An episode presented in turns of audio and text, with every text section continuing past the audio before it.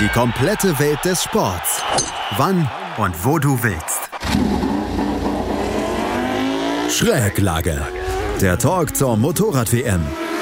Mit Andreas Thies und den Experten von motorsporttotal.com auf meinsportpodcast.de.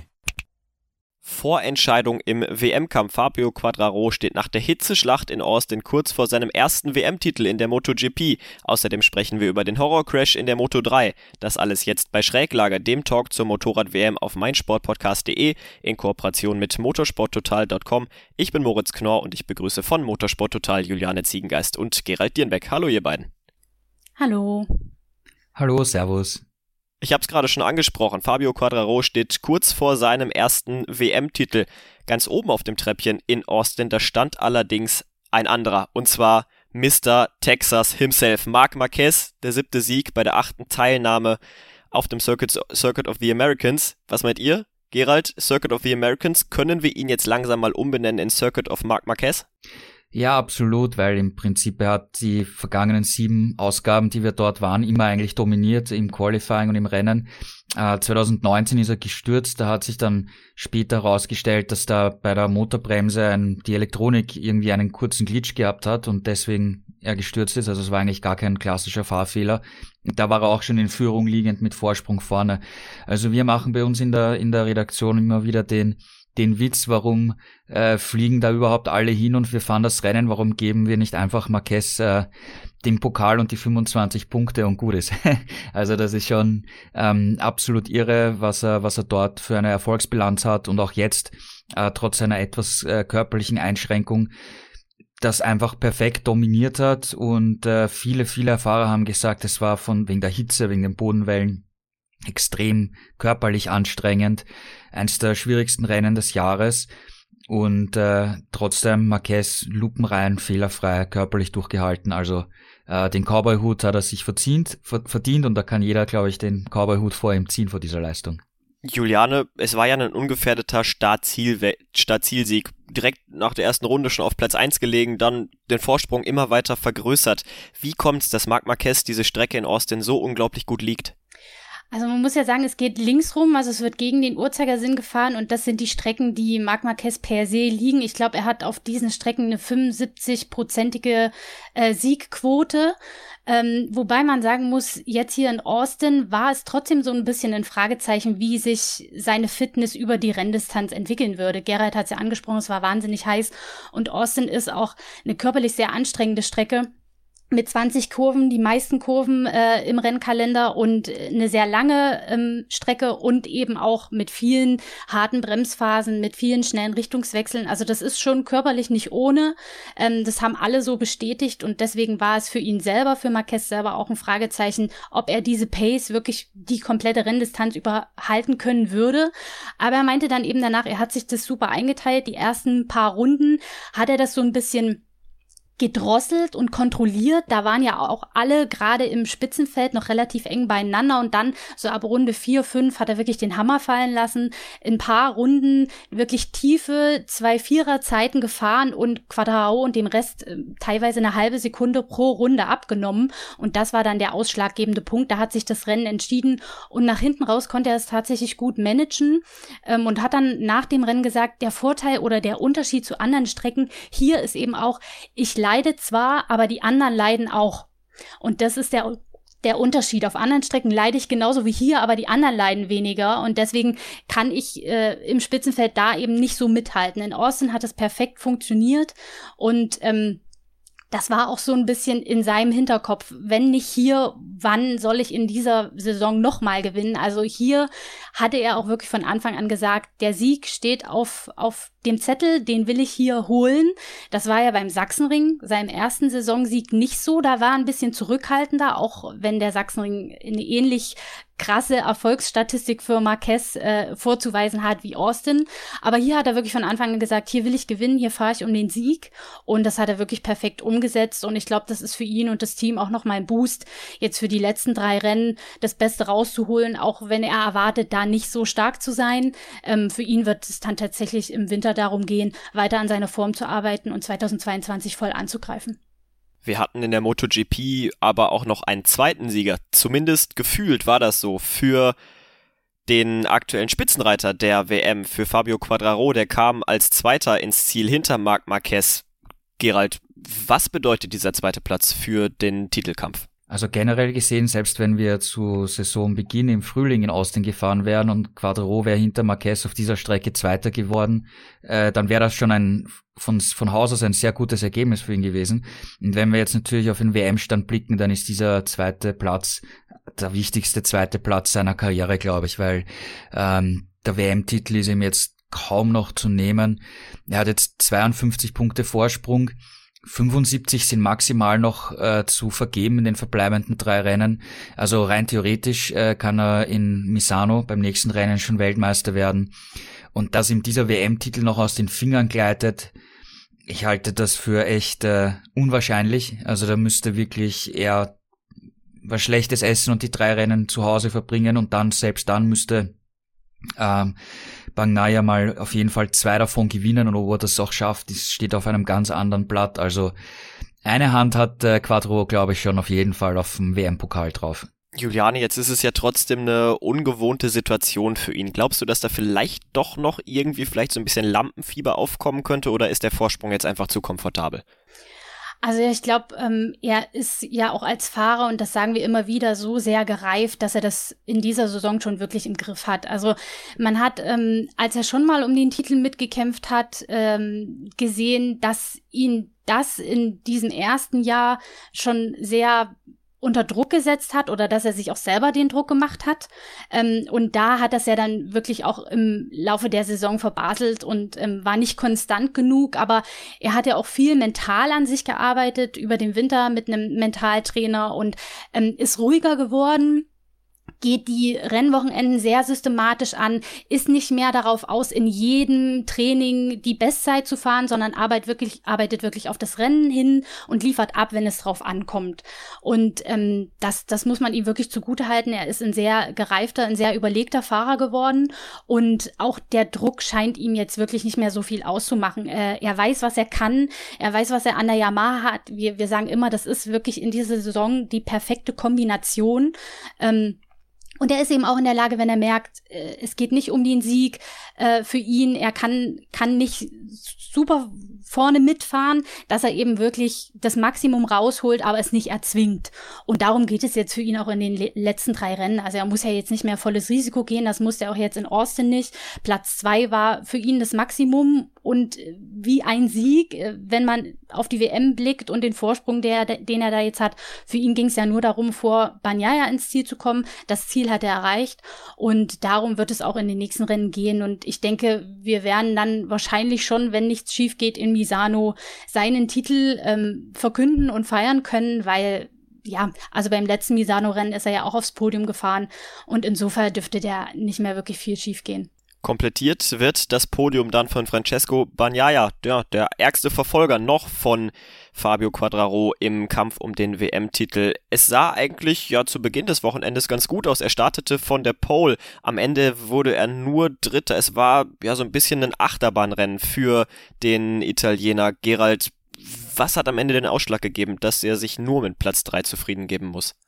Ja, du sagst es, man hat eigentlich vorm Rennen erwartet, dass äh, Bagnaia und Marquez um den Sieg kämpfen und vielleicht vorne ein bisschen wegfahren und, und Quattro sich da hinten es auf, unter Anführungszeichen, auf Platz drei gemütlich macht und das nach Hause fährt und halt ganz wenige Punkte auf Bagnaia verliert. Das war vorm Rennen die Theorie, im, im Rennen war die Realität dann anders. Ähm, speziell in der, in der ersten Rennhälfte hat Bagnaia große Probleme gehabt, den, den Hinterreifen auf die optimale Temperatur zu bringen hat dann Plätze verloren. Also das war sehr, sehr defensiv, was er da in der ersten Rennhälfte geze gezeigt hat. Ich habe mir gedacht, okay, das Rennen ist lang, es ist heiß, vielleicht äh, macht er das auch ein bisschen bewusst ähm, als Taktik, dass er mal sagt, okay, vorne vor allem Marquez und Quattro fahrt's ihr mal und ich hebe mir was auf für die Schlussphase und und schließt dann auf. Ähm, wir haben ja zuletzt zum Beispiel in, in äh, Misano gesehen, wo Wagner extrem vorne weggefahren ist dann Quattro aufgeholt hat zum Schluss und es nochmal spannend wurde. Also ich habe mir gedacht, vielleicht ergibt sich nochmal so ein Szenario unter anderen Voraussetzungen. Aber das war eben dann nicht der Fall. In der zweiten Rennhälfte hat Bagnaia dann schon aufgedreht und äh, ist einen besseren Speed gefahren als die Fahrer vor ihm und er hat es dann eben noch auf Platz drei geschafft und nicht mehr nach vorne. Das war Schadensbegrenzung unter Anführungszeichen. Aber ja, again, ähm, er hat halt diese vielleicht mini, mini, mini, mini Chance, ja, die es noch gibt, um, um Quattro abzufangen, halt nicht nutzen können und hat wieder ein paar Punkte verloren und, und äh, ich glaube, äh, Bagnaia denkt auch gar nicht mehr dran, dass er wirklich noch eine WM-Chance hat, sondern für ihn geht es darum, diese diese Form, die wir jetzt von ihm gesehen haben in Aragon, Misano und auch hier jetzt bis zum Rennen, wobei die Aufholjagd natürlich auch nicht, nicht schlecht war, die er gezeigt hat, einfach jetzt noch mitzunehmen in die, in die verbleibenden drei Saisonrennen und darauf dann nächstes Jahr vom ersten Rennen an bereit zu sein, um Quattro vom ersten Rennen an unter Druck zu setzen im WM-Kampf. Eine Situation möchte ich im Bezug auf Francesco Bagnaia noch, noch ansprechen, Juliane. Es war ja zwischenzeitlich so, dass er sogar von seinem Teamkollegen durchgewunken worden ist, um ja kampflos eine Position gut zu machen. Das ist eine Situation, die wir in dieser Saison noch nicht so häufig gesehen haben. Hat man da jetzt versucht, beim Team so ein bisschen die letzten Register zu ziehen, dass Bagnaia ja doch noch um den WM-Kampf vielleicht mitziehen kann oder hatte das andere Gründe? Ähm, ich weiß ehrlich gesagt gar nicht so wirklich, ob das vom Team kam oder ob sich Miller einfach gedacht hat, ähm, ich, ich merke, ich komme hier nicht weiter und lass ihn vorbei, weil für ihn geht's eben um wichtige Punkte in der WM. Ähm, Miller hat einfach gemerkt, da lag er auf Platz vier, dass nach vorn hin Richtung Podest für ihn nicht mehr geht und ähm, hat Banyaya durchgewunken, weil er zu dem Zeitpunkt die bessere Pace zu haben schien.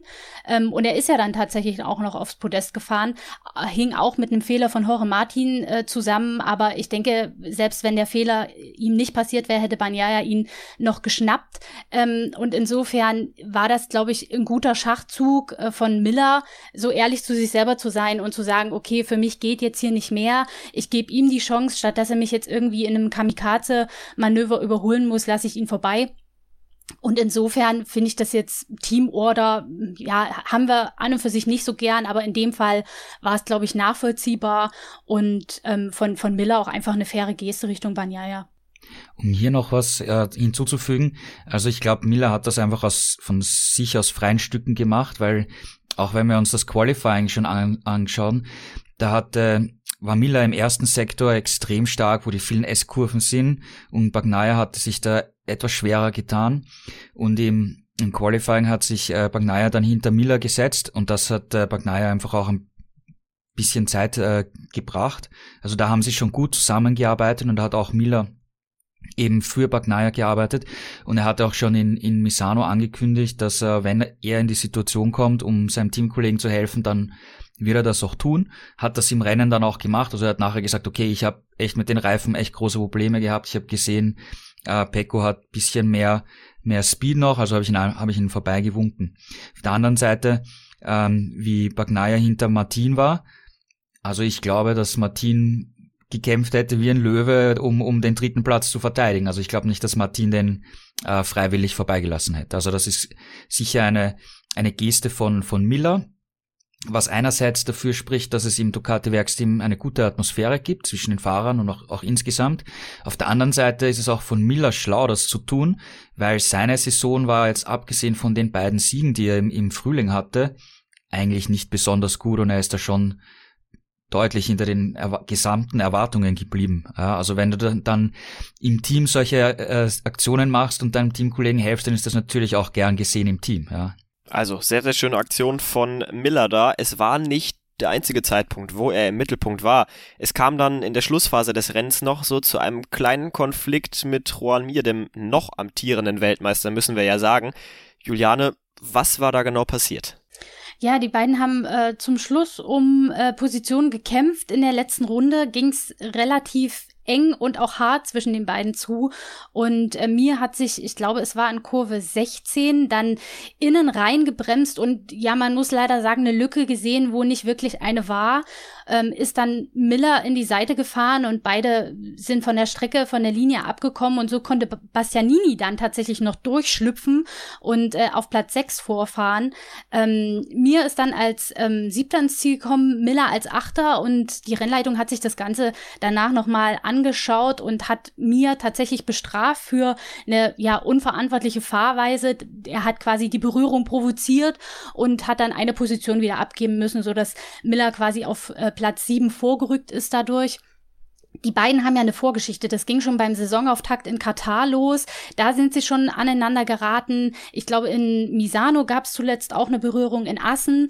Also ähm, auf der Strecke sind sich die beiden öfter mal nicht so ganz grün.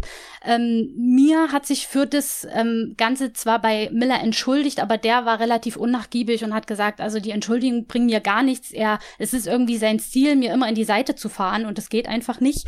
Ähm, also äh, zwischen den Zeilen konnte man lesen, dass er mit der Strafe d'accord geht, ähm, im Gegensatz zu mir, der gesagt hat, naja, also wenn, wenn sie das jetzt bestrafen, wie wollen wir dann weiter Rennen fahren, dann dürfen wir ja gar nicht mehr überholen. Also da gehen die Ansichten ähm, natürlicherweise so ein bisschen auseinander und auf der Auslaufrunde gab es ja tatsächlich schon auch die erste Diskussion zwischen den beiden. Da hat Miller mir klar gemacht, also so nicht mein Freund.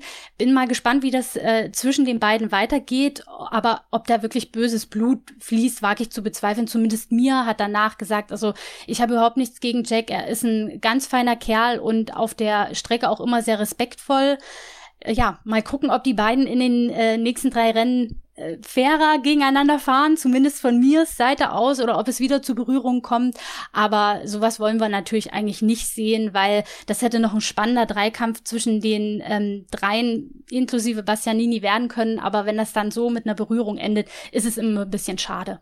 So, und jetzt haben wir relativ viel über den WM-Kampf gesprochen und alles, was da vorne bzw. im vorderen Feld des Teiles so passiert ist. Wir schauen jetzt gleich mal auf ja, den mittleren Teil des Feldes, aber bevor wir das machen, gehen wir einmal ganz kurz in eine kleine Unterbrechung. Bis gleich. Schatz, ich bin neu verliebt. Was? Drüben. Das ist er. Aber das ist ein Auto. Ja, eben. Mit ihm habe ich alles richtig gemacht. Wunschauto einfach kaufen, verkaufen oder leasen. Bei Autoscout24. Alles richtig gemacht. Und da sind wir auch schon wieder zurück und sprechen jetzt über ein Team, bei dem es ja in dieser Saison gar nicht gut läuft. KTM ja weiterhin nicht konkurrenzfähig, weiterhin enttäuschend. Brad Binder nur auf Platz 9, Miguel Oliveira auf P11. Gerald, was läuft genau falsch beim Team aus Österreich? Ja, es, sie haben es seit der Sommerpause es wirklich nicht äh, geschafft, einen, einen Umschwung äh, zu, hin, hinzubringen. Ähm, die Konkurrenz hat einfach Fortschritte gemacht. Und ich, ich finde, man sieht jetzt in den vergangenen Rennen, zum Beispiel bei Ducati, dass die nochmal einen Fortschritt gemacht haben. Und manche meinen, dass äh, Ducati vor allem mit Bagnaia momentan das beste Gesamtpaket ist, gemeinsam mit äh, Quattro und, äh, und der Yamaha. Und äh, Aprilia hat Fortschritte gemacht, obwohl dieses Wochenende eins zum, zum Vergessen war. Und KTM hat es irgendwie, äh, hat irgendwie nicht den Fortschritt gemacht. Also sie haben im, im Qualifying immer extrem Probleme, es überhaupt ins Q2 zu schaffen. Und wenn du von außerhalb der Top 10 startest, bist du im, im Pulverdampf des Mittelfeldes. Und da sich durchzuarbeiten, ist einfach extrem, extrem schwer. Also äh, Binder hat hier eigentlich in den vergangenen Rennen die Kohlen aus dem Feuer geholt für KTM, weil ähm, ansonsten geht geht nix. Ja, ich meine jetzt Oliveira ein elfter Platz ist okay, aber ähm, die wollen ganz ganz woanders hin. Also wenn wir jetzt, wenn wir zurückblicken auf den Frühling, da war auf einmal mit mit diesem Misano-Update war auf einmal Oliveira siegfähig, war Zweiter, hat ein Rennen gewonnen, nochmal Zweiter und man hat gedacht, ähm, sie sind jetzt echt äh, Kandidaten, um jede, jedes äh, Wochenende um, um das Podest mindestens zu kämpfen. Und es hat sich halt herausgestellt, dass das nicht so ist. Also sie haben in, in bestimmten Kurvenpassagen nach wie vor Schwierigkeiten. Also die Strecken, wo sie da eben gut waren, ähm, Sachsenring, Barcelona und Assen, ähm, da war ähm, Sachsenring, Barcelona und Assen und äh, Mugello natürlich, ähm, da hat die, die Kurvencharakteristik einfach anscheinend zu diesem Update besser gepasst und äh, technischere Strecken mit, mit spitzeren Kurven oder so, das, das scheint äh, auch Schwächen ähm, zu zeigen. Also insgesamt, das Gesamtpaket ist nicht da, wo man eigentlich gedacht hat, dass sie sind.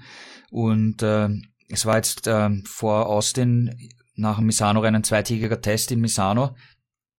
Da hat Oliveira aber auch nachher gesagt, ähm, wir haben klar ein paar Fortschritte gemacht, aber trotzdem haben wir nur das Tempo für das Mittelfeld. Also ähm, KTM muss schon für nächstes Jahr ähm, einen echten Schritt machen, um wieder dorthin zu kommen, wo sie schon mal waren. Weil, wie gesagt, beim Misano-Test hat Honda einen komplett neuen Prototypen aus der Box gerollt, der komplett anders aussieht. Marquez wird wieder fitter werden, also Honda könnte nächstes Jahr wieder deutlich konkurrenzfähiger sein. Aprilia hat eben einen Schritt gemacht und KTM muss da schon aufpassen, dass sie da nicht von den anderen abgehängt werden und wieder nur die, die langsamste Marke sind. Ja, also ähm, da müssen die Ingenieure jetzt wirklich ähm, eine Schippe drauflegen. Nochmal ganz kurz die Frage an dich, wenn wir uns zurückerinnern an dieses Regenfinish äh, in Spielberg 2, als Brad Binder da ganz oben stand auf dem Podium. Da haben wir ja auch schon in der Folge danach gesagt, okay, hm, das, da dürfte KTM jetzt eigentlich diesem Braten nicht ganz trauen, weil dieses Ergebnis, das passt eigentlich nicht zur Performance, die drin ist äh, im Motorrad. Hat man vielleicht sich doch trügen lassen von dieser Leistung da in Spielberg 2 und hat dann ja nicht die richtigen Schlüsse gezogen und ja vielleicht äh, nicht alles gezeigt, was die Weiterentwicklung angeht? Nein, ich würde sagen, das ist alles schon vorher passiert. Und zwar eben in diesen guten Rennen, äh, wo Oliveira eben zweimal Zweiter war und gewonnen hat vor der Sommerpause. Weil da hatte man gedacht, okay, ähm, wir haben ein Paket, wo wir wirklich jetzt bei jedem Rennen ums Podest kämpfen können. Und dann kam die Sommerpause und dann ist man aus der Sommerpause zurückgekehrt und plötzlich war, hat man schauen müssen, dass man überhaupt in den Top Ten ist. Ja, also da haben scheinbar die die anderen, ähm, speziell äh, Ducati und Aprilia, einfach über die Sommerpause Fortschritte gemacht. Ich, ich vermute, ich kann es nicht hundertprozentig sagen, weil es einfach um so viele Details geht, aber ich vermute, dass das auch mit diesem automatischen Ride-Height-Device äh, zu tun hat, an der, an der, im, im Heck beim hinteren Stoßdämpfer, wo du dann einfach viel mehr Traktion und Speed auf die Gerade rausnehmen kannst.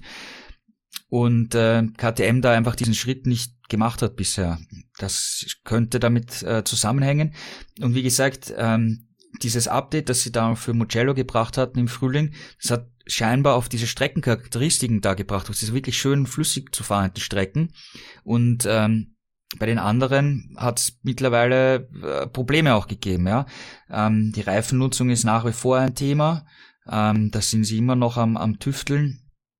Und das, das Gesamtpaket passt nicht, nicht mehr so ganz äh, bei KTM zusammen, wie es eben im Frühling war. Aus, aus vielen Gründen. Ne? Das ist Reifen, Ride-Out-Device, ähm, dann Elektronik, ähm, Chassis könnte man vielleicht auch kleine Updates bringen und so. Also es ist, es ist schwierig in der MotoGP dieses extrem hohe Level Woche für Woche zu halten. Und deswegen finde ich, ist auch die Leistung, die Quattro und Yamaha in diesem Jahr gezeigt haben, herausragend. Und damit wären sie auch verdient Welt Weltmeister, weil er war eigentlich der einzige Fahrer, der eigentlich jedes äh, Rennen zumindest ums Podium gekämpft hat aus eigener Kraft. Und bei den anderen war es immer ein Auf und Ab. Ja. Ein Fahrer, der noch hinter den beiden KTMs lag auf P13, das war Andrea Divozioso. Trotzdem die Stimmung bei ihm, sie dürfte deutlich positiver sein, als das bei Binder und Oliveira der Fall ist. Juliana, jetzt das zweite Rennen erst auf der Yamaha, jetzt direkt schon in den Punkten, das ist ein ganz guter Einstand, würde ich sagen, oder? Ja, also man kann sagen, die Marschrichtung stimmt auf jeden Fall, auch wenn er sagt, dass er das Motorrad immer noch nicht so instinktiv fahren kann, wie er sich das wünschen würde, aber wie du sagtest, es war erst sein zweites Rennen ähm, und für dafür war es wirklich ein sehr solides äh, Rennen, eine sehr solide Performance, zumal er ja auch vor seinem, vor seinem Teamkollegen Rossi, äh, der aktuelles Werksmaterial fährt, ins Ziel gekommen ist. Ähm, also man sieht da schon deutliche vor Fortschritte. Man muss sagen, es hätte tatsächlich noch besser laufen können für Dovizioso. Er hatte am Anfang äh, beim Start Probleme, hätte den Motor fast abgewürgt und äh, hat da eine Posi einige Positionen eingebüßt. Er selber sagte, wäre mir das nicht passiert, dann wäre auch ein Top-Ten-Ergebnis drin gewesen. Also insofern insofern traut er sich da selber auch schon wieder einiges zu. Und äh, wenn sie jetzt zurück äh, nach Misano gehen, wo ja schon ein Rennwochenende gefahren wurde und wo er wieder auf mehr Daten zurückgreifen können wird, wird auch interessant zu sehen sein, wie er sich da im Vergleich zum ersten Rennen, was man dort gefahren ist, steigern kann. Ähm, jetzt in Austin war der Rückstand zur Spitze schon wesentlich geringer.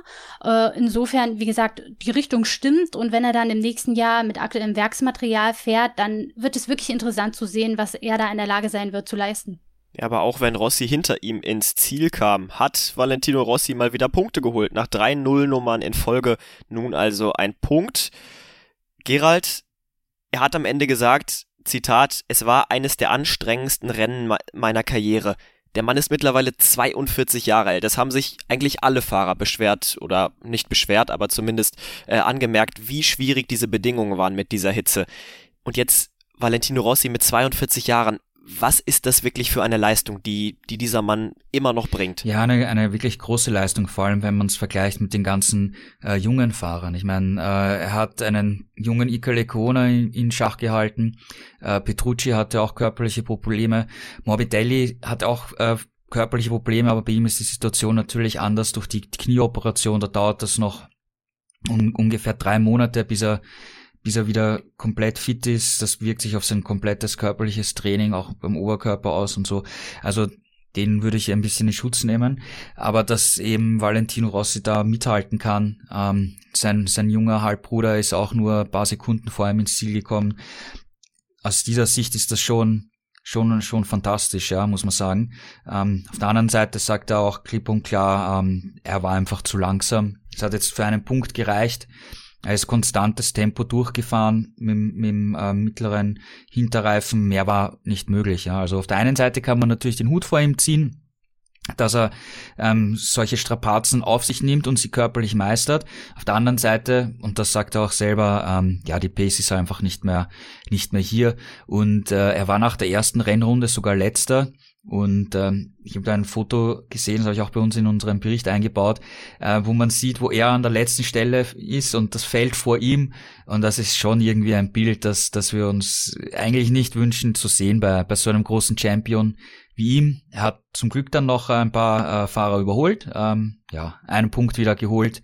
Jetzt haben wir noch drei Rennen. Das nächste ist in Misano. Da bin ich mir sicher, dass es dann noch mal eine ganz, ganz große Abschiedsparty für ihn gibt und ja, soll es jetzt einfach genießen, ja, dass äh, die letzten drei Rennen und wir natürlich auch, dass wir ihn überhaupt noch dabei haben jetzt. Also die Abschu Abschiedstournee Tournee des Valentino Rossi, sie geht weiter. Drei Rennen, drei Rennen sind's noch für ihn in der MotoGP, bis dann diese großartige Karriere in der Königsklasse ein Ende findet. Ein Thema, was wir ja definitiv noch ansprechen müssen über ja die MotoGP, das ist das Thema Bodenwellen, wobei das ja eigentlich gar nicht nur die MotoGP, sondern alle Klassen angeht die Bodenwellen in Austin, wir kennen es auch schon von anderen Rennserien, die werden ganz, ganz häufig kritisiert, dass das sehr, sehr schwierig ist zu fahren. Was muss passieren, damit Austin ja vielleicht über dieses Thema mal so ein bisschen hinwegkommt? Müssen wir da vielleicht drüber sprechen, äh, dass es vielleicht in Zukunft gar keine Rennen mehr dort geben kann, Juliane? Also die Fahrer waren ja in in, an diesem Wochenende wirklich sehr, sehr kritisch, was den Zustand der Strecke angeht. Äh, alle lieben Austin, alle lieben das Layout, aber ähm, die Bodenwellen waren schon immer ein Problem und waren in diesem Jahr offenbar noch mal einen Tacken schlimmer. Man hat das auch wirklich auf den TV-Bildern sehr deutlich gesehen, wie äh, die Motorräder sich immer wieder aufgeschaukelt haben, wie die Köpfe gewackelt haben, selbst auf der Geraden von den Fahrern. Also es war schon sehr extrem und es sind auch tatsächlich einige Stürze passiert, denn es gibt im Prinzip nur eine Linie, die man fahren kann. Und wenn man die Bodenwelle falsch erwischt, dann hat man als Fahrer eigentlich keine Chance. Und einige sind tatsächlich über diese Bodenwellen gestürzt. Nalejo Espargaro fünfmal am Rennwochenende. Er war auch einer der härtesten Kritiker. Er wäre am liebsten am Sonntag gar nicht gefahren. Und alle haben, haben wirklich die Bodenwellen stark kritisiert und gesagt, also wenn sich nichts ändert, dann können wir nächstes Jahr hier nicht fahren. Ähm, das Problem ist, der Termin für das, für das nächstjährige Austin-Rennen steht schon fest. Der wird wieder äh, am angestammten Termin im April sein. Und bis dahin ist es eigentlich unmöglich, die Strecke komplett neu zu asphaltieren. Man wird versuchen, es sind ja schon Teile neu asphaltiert worden, offenbar ohne viel Erfolg. Man wird wahrscheinlich versuchen, um den Fahrern entgegenzukommen, bestimmte Streckenabschnitte, wo es besonders schlimm ist, ähm, neu zu asphaltieren, aber ob das der Weisheit letzter Schluss ist, war wage ich zu bezweifeln, aber ähm, Austin ist halt auch ein ja, großes Prestigerennen für die Dorner. Man wollte dort in diesem Jahr unbedingt fahren, trotz Covid und diesen ganzen Rahmenumständen. Und man wird dort auch weiter fahren wollen. Da geht es natürlich auch um eine Menge Geld, aber die Fahrer werden sich da tatsächlich wahrscheinlich auch aus Sicherheitsgründen querstellen, wenn da nicht wirklich was passiert. Also da bleibt abzuwarten, wie sich die Strecke, die Dorner und die Fahrer da einig werden. Und dann würde ich sagen, schließen wir das Rennen der MotoGP ab. Also Sieger Marc Marquez ganz souverän. Wir müssen fast schon sagen, wer hätte es anders erwartet. Also der Seriensieger schlägt wieder zu auf Platz 2. Fabio Quadraro ergreift jetzt nach seinem ersten WM-Titel und Francesco Bagnaia auf Platz 3. Ja, der hat es mittlerweile eingesehen, dass es ja in diesem Jahr wohl nichts wird mit dem WM-Titel. Jetzt springen wir nicht zur Moto 2, sondern aus ja wirklich themenrelevanten Gründen direkt zur Moto 3. Denn was wir jetzt ansprechen, sprechen, ja, das hat uns alle schockiert, als wir die Bilder da gesehen haben. Ein absoluter Horrorcrash da in Runde 3. Gerald, vielleicht kannst du noch mal so ein bisschen skizzieren, was da passiert war. Ich glaube, es sind auch den meisten Fernsehzuschauern das Herz stehen geblieben, was äh, wir da für Bilder gesehen haben. Und ich glaube, wir können alle froh sein, dass da alle aufgestanden sind und sich niemand auch verletzt hat und auch überhaupt nichts, nichts Schlimmeres passiert ist. Weil im, im, im schlimmsten Fall, wenn da nicht alle Schutzengel aufpassen, dann gibt es da eine Tragödie und wir haben wieder ähm, tote Rennfahrer. meine, eine Woche zuvor ist der Cousin von Maverick Vinales beim Supersport 300 WM-Rennen in Jerez tödlich verunglückt, weil er überfahren wurde äh, von drei anderen Fahrern. Deswegen war Vinales eben nicht in, in Austin dabei. Und dann sehen wir solche Szenen, ähm, ja, auf der Geraden ist Dennis Önschel am Jeremy Alcoba vorbeigefahren, hat dann die Linie gewechselt, ist nach links gezogen, genau aufs, ins Vorderrad äh, von, von Alcoba, also das Hinterrad von Önschel hat das Vorderrad von Alcoba berührt und der ist natürlich sofort gestürzt und hinten kam Minio, der ist kom also die Honda ist schon seitlich über den Asphalt gerutscht, Minio ist da mit vollem Karacho rein mittig. Ähm, zum Glück war in dem Zeitpunkt äh, Alcoba auf der Vorderseite des Motorrades und wurde vom eigenen Motorrad beschützt, ja, weil sonst wäre zuerst Minio voll Karacho in den reingefahren und anschließend auch noch äh, Pedro Acosta, der dann auch in hohem Bogen abgeworfen wurde und Richtung Leitplanke äh, geschlittert ist. Und nachher konnten alle anderen Fahrer zum Glück auch noch ausweichen. Also der Alcoba ist ja da auch noch mitten dann auf der Strecke gelegen und das sind alle, alle konnten ausweichen. Ähm, da war so viel, so, so viel Glück dabei. Und es ist natürlich äh, eine, eine, eine Diskussion, die jetzt vor allem seit äh, dem Unfall von äh, Dean Berto Vinales wirklich jetzt in, immer größer hochgekocht wurde, dass äh, sich in den Nachwuchsklassen einfach was ändern muss. Das sind, das ist auf der einen Seite, wie fahren die Fahrer? Weil es wird einfach extrem aggressiv gefahren, es wird verantwortungslos gefahren, wo man eben die Linien kreuzt, äh, nicht nur auf der Geraden, sondern auch bei der Bremszone, dass man sich irgendwo reinbremst und auch nur noch mit Ellbogen irgendwie die Kurve schafft. Dann haben wir in Barcelona zum Beispiel gesehen, dass Fahrer das Gas zugedreht haben, damit sie nicht auf, als Erster oder Zweiter auf die Stadtzielgerade kommen, weil sie wissen, sie werden im Windschatten von fünf Fahrern überholt und sind dann statt Erster nur mehr Siebter oder so. Wenn sie das Gas aber zudrehen und dann der zehnte, elfte Fahrer merkt das nicht, hast du eine Kettenreaktion nach hinten, wo dann Unfälle passieren. Also es wird hier komplett verrückt gefahren. Die, die Fahrstandards sind äh, nicht, äh, nicht WM-würdig, ja, weil man muss auch mit Hirn und Verantwortung fahren.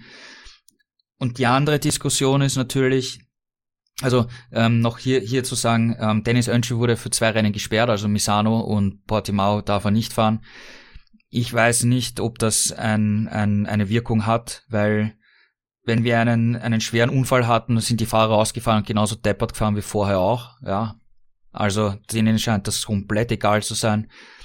Vielleicht, nachdem sie diese Bilder gesehen haben, denken ein paar um und fahren dann anders. Ähm, keine Ahnung, das müssen wir abwarten. Und die andere Diskussion ist natürlich auch, sind die Motorräder die richtigen, sollte man da technisch etwas tun? weil die, die Motorräder sind so gleich und ausgeglichen, dass ein, ein Top-Talent eigentlich gar nicht mehr den Unterschied machen kann und sich absetzen kann oder? Dass zumindest die drei, vier besten Fahrer des Jahres sich in jedem Rennen absetzen und die nicht so talentierten einfach zurückfallen und damit würde sich das Feld schon mal entzerren und damit hättest du ein dieses Sicherheitsproblem ein, nicht mehr in diesem Ausmaß ja, von diesen großen Gruppen. Weil das, das Problem ist, dass die Motorräder eigentlich relativ untermotorisiert sind und dem Vernehmen nach auch nicht allzu schwer zu fahren sein sollen. Bleiben halt alle zusammen, die Fahrer können keinen Unterschied machen und auf der Zielgeraden ist der Windschatten so entscheidend, dass selbst wenn einer sich zwei Zehntel Vorsprung rausfahrt, wieder auf der Zielgeraden sowieso überholt, ja. Und damit hast du diese große Gruppenbildung. Ähm, die Technik ist, äh, also die Motorräder in der Moto 3 sind mal eingefroren bis, bis 2023. Ob sich da irgendetwas technisch ändern wird, keine Ahnung. Ähm, ich meiner Meinung nach sollte man sich das anschauen. Es gibt das, diese Problematik natürlich auch in, in den Juniorenklassen, ähm, in der Moto 3 Junior Weltmeisterschaft zum Beispiel oder eben auch in der Supersport 300 WM, wo die Felder groß sind, die Fahrer sehr beisammen sind. Dann sind in zum Beispiel in der Junioren-WM und in der, in der Supersport 300 WM sind nicht einmal Airbags vorgeschrieben, ja. Das ist alles in, in der WM Standard, dort nicht. Ähm, also da gibt's viele Dinge, die nicht okay sind und wo die Verantwortlichen meiner Meinung nach dringend sich zusammensetzen und äh, sprechen müssen. Auf der einen Seite den Fahrern wirklich mehr einbläuen, dass sie sich bewusst äh, verhalten sollen und, und, und dem anderen auch Platz lassen muss, um und nicht irgendwelche verrückten Manöver fahren darf. Und andererseits, ob man eben technisch etwas, etwas machen kann, weil es, so wie es jetzt ist, ist es eigentlich nur eine Frage der Zeit, bis wir weitere Tote haben. Ja, das muss man ganz klar so sagen. Das sind klare und vor allen Dingen auch starke Worte von, von dir, Gerald. Das sind Bilder, bei denen das Sportliche definitiv in den Hintergrund rückt. Wir müssen dazu sagen, das Rennen wurde natürlich sofort abgebrochen und auch nicht wieder fortgesetzt. Juliane, bei dir wird es wahrscheinlich nicht anders gewesen sein, oder?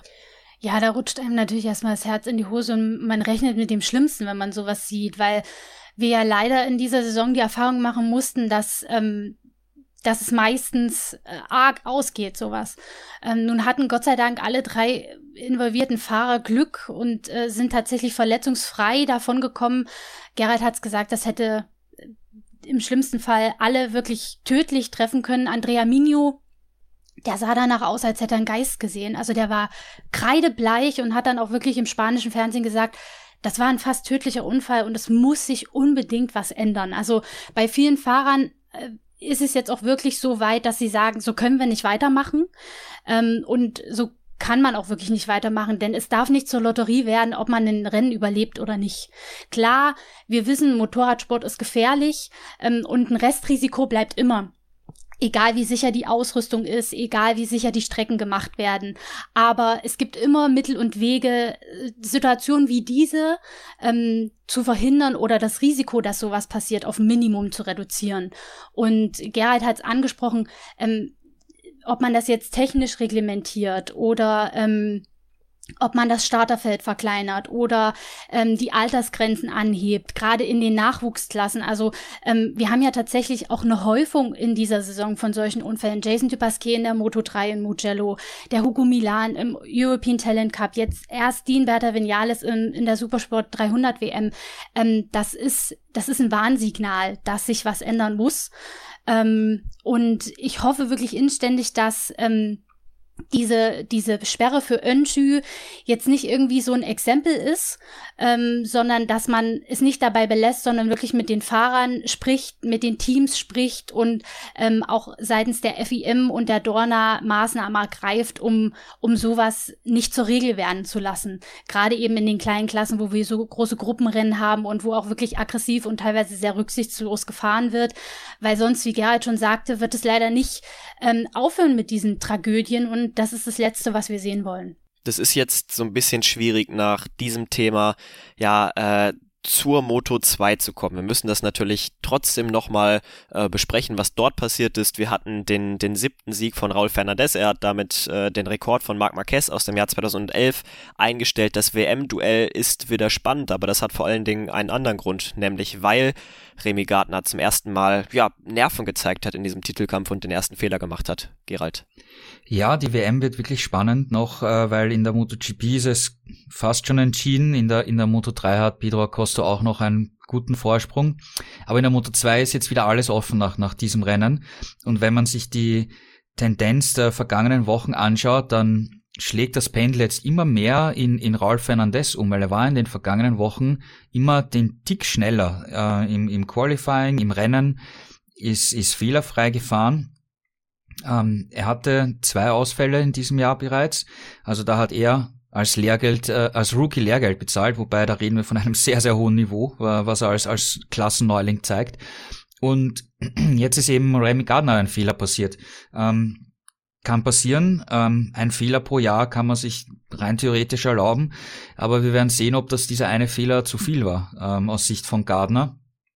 Es wird spannend, weil ähm, die Tendenz zeigt momentan, wie gesagt, Richtung Raul Fernandez, aber ich glaube, Gardner ist so ein cooler, ausgepuffter Australier, der wird sich da nicht geschlagen geben und wird äh, für, für Misano wieder irgendwas auspacken, um Fernandez äh, zu biegen und um den Schach zu halten. Und ähm, das Interessante finde ich ja für die, für die letzten Rennen ist, dass einfach die beiden die mit Abstand besten Fahrer des Jahres sind und eigentlich die meisten Rennwochenenden in diesem Jahr auch dominiert haben. Das heißt, wir sehen hier in den letzten drei Rennen, denke ich mal, wirklich in jedem Rennen einen Kampf zwischen den beiden um den Sieg und letztendlich um den WM-Titel. Also das wird noch eine echt äh, coole Geschichte werden, bin ich mir sicher. Schauen wir noch auf den deutschen Starter, auf Marcel Schrötter. Der hatte einige Probleme an diesem Wochenende. Juliane musste aufgeben mit technischen Problemen. Es war nicht sein Wochenende, oder? Nee, leider nicht. Also er war schon in den Trainings ähm, immer relativ weit hinten zu finden, hat dann den Einzug in Q2 knapp verpasst, ist von Startplatz 19 aus ins Rennen gegangen, konnte sich äh, zwischenzeitlich tatsächlich bis auf Platz 12 vorfahren. Da dachte man, okay, Punkte, immerhin Schadensbegrenzung, aber dann ähm, ist er zurückgefallen. Zum einen, weil der Reifen nicht mehr wirklich viel hergegeben hat und dann kam eben noch äh, das Elektronikproblem dazu und er war zur Aufgabe gezwungen, also ein wirklich gebrauchtes Wochenende für eine, ja, in einer ziemlich gebrauchten Saison insgesamt für Schrötter. Ähm, also der geht ja schon in diversen Rennen eher die Richtung in die falsche, äh, als dass er sich ähm, ja von dem Problem erholen könnte. Aber vielleicht platzt ja in Misano der Knoten, da kann man auf Daten zurückgreifen und vielleicht noch mal was am Setup drehen, um äh, ja die Saison einigermaßen versöhnlich abzuschließen. Denn ja bis jetzt läuft es doch eher schlecht und man bleibt weit unter den eigenen Erwartungen zurück. Und wenn dann eben noch der Technikteufel zuschlägt, dann ist es umso bitterer. Aber gut, es wäre umso enttäuschender gewesen, hätte er jetzt wirklich um Spitzenpositionen mitgekämpft. Aber ja, trotzdem wäre er natürlich gerne zu Ende gefahren. Und dann würde ich sagen, schließen wir diese Folge doch mal ab. Am 24. Oktober geht's dann weiter in Misano. Ich würde ganz gerne von euch beiden nochmal wissen, was glaubt ihr, was ist euer Tipp? Haben wir danach, nach diesem Rennen, schon einen neuen MotoGP-Weltmeister? Gerald, fang du mal an. Ähm, nein, ich glaube nicht. Ich würde, ich würde nicht sagen, nein, weil ich glaube, dass äh, Bagnaia dort auf jeden Fall versuchen wird, wieder, wieder zu gewinnen. Und es gibt dann noch einen kleinen Geheimtipp äh, für, für Misano, ich bin sehr gespannt, wie sich Enea Bastianini äh, beim zweiten Heimrennen schlagen wird. Wir erinnern uns, im ersten Misano-Rennen ist er als aufs Podium gerast. Also wenn der dort ein besseres Qualifying ähm, zeigt, kann er vielleicht von Anfang an ums Podest kämpfen und, und vielleicht das Rennen sogar gewinnen. Und Quattro wird, glaube ich, jetzt nicht da das allerletzte Risiko gehen, wenn andere Fahrer vielleicht schneller sind und dann wieder vielleicht Dritter, Vierter oder sagt, okay, ich nehme einfach die Punkte für den Fünften mit, je nach äh, Rennsituation. Und deswegen könnte ich mir vorstellen, dass es dort noch nicht zur Krönung zum Weltmeistertitel kommt. Juliane, wie sieht's bei dir aus? Was tippst du? Na, dann schwimme ich mal gegen den Strom und äh, sage, er wird den ersten Matchball verwandeln. Klar, er muss gewinnen, aber vielleicht äh, ist er einfach so motiviert, äh, dass es ihn am Ende dann doch zu, so zwickt und dass er es riskiert und dass er es schafft. Ich, ich sag mal, er, er macht den Titel perfekt und kann dann die letzten zwei Rennen richtig entspannen. Also die Antwort auf diese Frage hört ihr dann bei der nächsten Ausgabe von Schräglage, dem Talk zur Motorrad-WM auf meinsportpodcast.de in Kooperation mit motorsporttotal.com. Wir hoffen dann am 24. Oktober beziehungsweise nach diesem Rennen dann am 25. Oktober in der Folge über positive Schlagzeilen sprechen zu können, vielleicht über einen neuen MotoGP-Weltmeister und hoffentlich, hoffentlich nicht wieder über schlimme Unfälle in den drei Rennklassen. Juliane und Gerald, ich danke euch, dass ihr bei mir wart. Danke auch. Bis zum nächsten Mal. Danke und bis zum nächsten Mal. Schatz, ich bin neu verliebt. Was? Da drüben. Das ist er. Aber das ist ein Auto. Ja, eben. Mit ihm habe ich alles richtig gemacht. Wunschauto einfach kaufen, verkaufen oder leasen. Bei Autoscout24. Alles richtig gemacht. Die komplette Welt des Sports. Wann und wo du willst. Schräglage. Der Talk zur Motorrad-WM. Mit Andreas Thies und den Experten von motorsporttotal.com auf meinsportpodcast.de. Schatz, ich bin neu verliebt. Was? Da drüben. Das ist er. Aber das ist ein Auto. Ja, eben. Mit ihm habe ich alles richtig gemacht. Wunschauto einfach kaufen, verkaufen oder leasen. Bei Autoscout24. Alles richtig gemacht.